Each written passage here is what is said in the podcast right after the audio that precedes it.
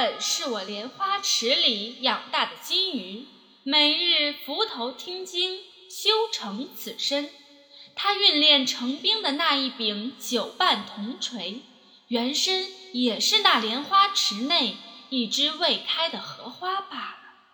我今早扶栏看花，却不见这厮出拜，掐指寻闻，算得他应是在此成精，欲害你师傅。故此未及梳妆，运罢神功，支个竹篮儿就来擒他了。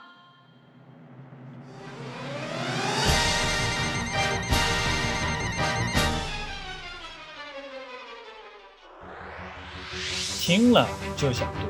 大家好，欢迎收听乐就读书，又到了每周三的《西游记》节目了。我还是那个摸过金字塔，快板儿也会打。文能说天下，武却差到家的杨红叶老师，按照惯例，先说今天的问题。问题一：一秤金和陈官宝这两个名字是怎么来的？问题二：通天河里是什么妖怪？他的兵器是什么呢？问题三：菩萨是怎么收服通天河的妖怪的？杨老师。听说今天的妖精是观音姐姐的宠物啊？没错，而且你家观音姐姐为了收服这妖怪，急得身穿睡袍就来了。啊，快来说说是怎么个情况？话说唐僧师徒在车迟国消灭了三傻，行不多时，就听到前面滔滔浪声，定睛一看，一条深不见底、宽不见边的大河就横在眼前。人称八百里通天河。此时，唐长老离开东土大唐已经有七八年了。这儿距离取经终点大雷音寺还剩五万四千里，无论时间距离都刚刚好是一半。过了这通天河，咱们就进入取经的下半场了。哎，转眼间我们都讲了这么多了，时间过得太快了。呃，还有点小伤感呢。你先别惆怅这个了，大圣他们还惆怅着这八百里的大河怎么过呢？哎，我算算啊，这八百里等于四百公里，一公里等于一千米，那这八百里就等于绕着四百米的大跑道跑个一千圈哇哦，还真是艰巨呀！对呗，好在。这时，远处传来了敲鼓的声音。他们发现这附近竟然有四五百家的住户。那么，眼下第一要紧的事情就是填饱小肚，七七七。经询问得知，这里是陈家庄，还没有出车迟国。这敲鼓的声音呀，是一家人在提前办丧事儿。提前办丧事儿，多不吉利呀！这丧事儿哪有提前办的嘛？人家当然是有苦衷的喽。这陈家庄啊，九年前来了一个灵感大王，同时也给这村里带来了一些福佑，连年风调雨顺，平民百姓都很感谢他。行，这事儿肯定有蹊跷。乌鸡国、车迟国都是因为来了这种能保风调雨顺的家伙才出事儿了。哈哈，你已经看出套路了。所谓天上不会掉馅饼，世上没有免费的午餐。这风调雨顺的好处确实不是白拿的。想要风调雨顺，村里人必须每年祭祀一次。除了传统的猪牛羊这些祭品以外，还必须得有活泼可爱的童男童女才行。啊！光天化日之下气小孩，我感觉我得躲一躲了。你怕什么？人家要吃的是小孩，又不是蘑菇。只要愿意祭祀童男童女，风调雨顺是保证没问题的。不过要是没得祭祀，那就惨了，陈家庄便会灾祸连连。霸王条款呢？这就是所谓的瘟神呐，不请自来，平民百姓自己又送不走，没办法。陈家庄几百户人家每年轮流把自己家孩子献给这灵感大王，今年碰巧到了这户人家，大哥叫陈诚，有个女儿叫一秤金，弟弟叫陈清，有个儿子叫陈官宝。眼看着两个孩子就要被吃了，只能提前先办个丧事儿了。太没天理了！今儿我小蒙在此，看谁敢伤害那陈家兄妹！大圣上！哈哈哈！你这个小怂啊，狐假虎威呀！大圣不用你说，早就摇身一变变成了个娃娃。你还别说，和那个男孩子陈官宝长得真是一模一样。哎。难不成要用调包计？那女孩子呢？有二师兄呢。哈哈，八戒替小女孩，那不得变个小胖丫头出来呀？你还真说对了。虽然八戒会三十六变，但一般都变个什么山呐、树啊、水牛之类的。你发现没？变的都是叉叉叉叉 L 大码的东西。这次要变个女娃娃，技术不行喽。你看他摇摇晃晃，只有脸变成了女娃一秤斤的样子。再看身子，哎呦喂，那大肚子比上面的小脑袋瓜不知大了多少倍呢！好在有大圣帮忙，在旁边吹了一口仙气，才让她长得像个女娃娃的样子。哈哈哈哈！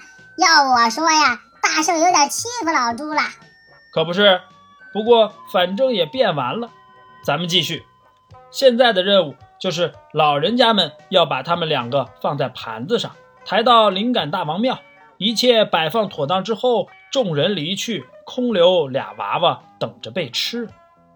啊，这要是大圣他们没来，孩子们还真是太可怜了。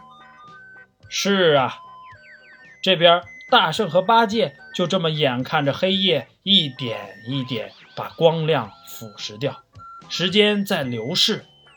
滴答，滴答，滴答，滴答。只听“呜”一阵妖风吹过，妖怪现身了。这妖怪一进门，就伸手去抓那个比平时女娃娃肥一些的猪八戒。八戒见势不妙，变装就变装，可没说真丢了我老猪的命啊！心急之时，马上现出本相。拿出九齿钉耙，上去就是一下。嗯，抓俺老猪干啥？那妖怪一看，手中白胖白胖的女娃娃变成一个凶神恶煞的大黑猪，真是吓了一跳，想都没想就化作一阵狂风跑了，只留下被八戒打下的两个盘子一般大小的鱼鳞。居然是鱼，真心不理解鱼这种七秒记忆的动物。怎么会修炼成精呢？不应该是修炼一张忘一张吗？你一个蘑菇精还说人家，好多人不理解，你咋能说话呢？话说回来，这鱼怪跟大圣打，最大的优势就是他擅长水战。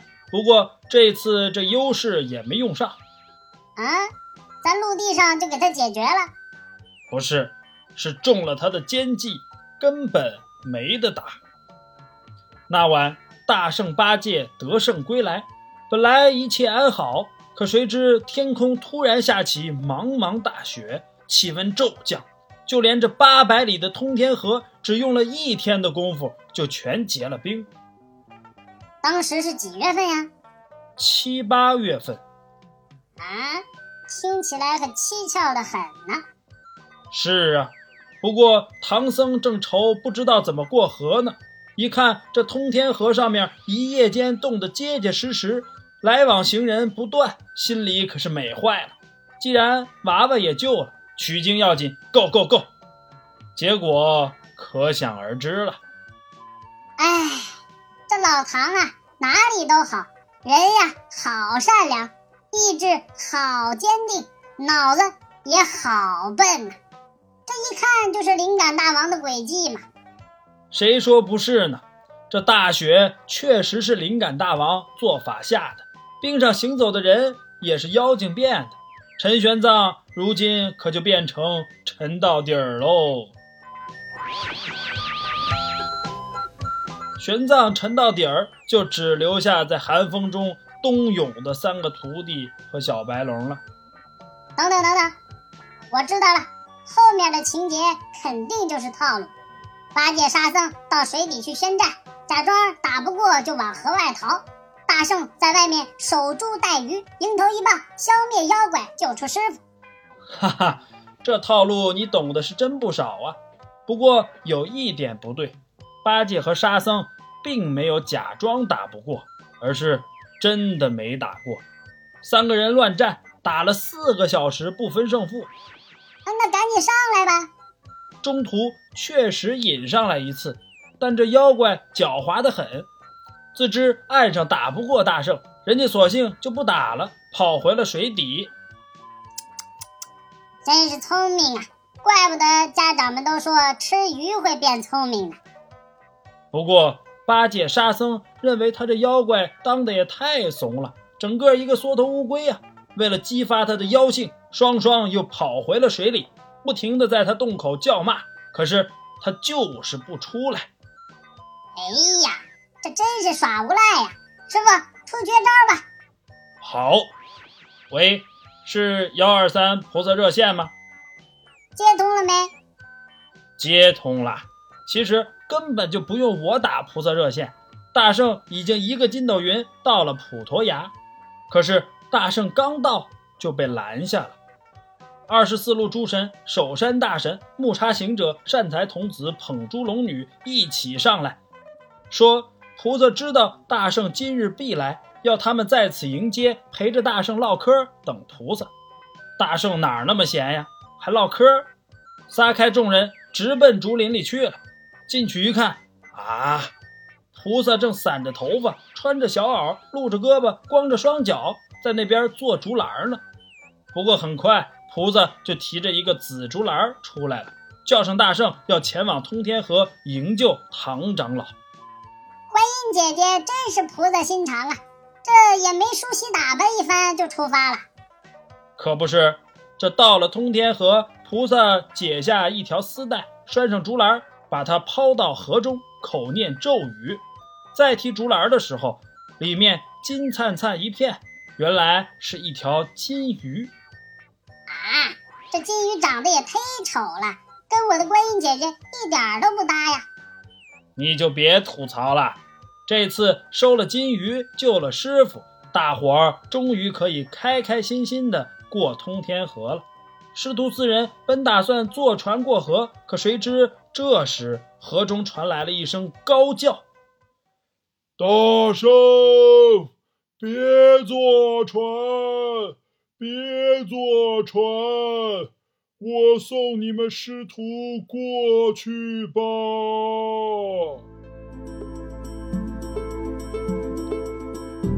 乐就读书，听了。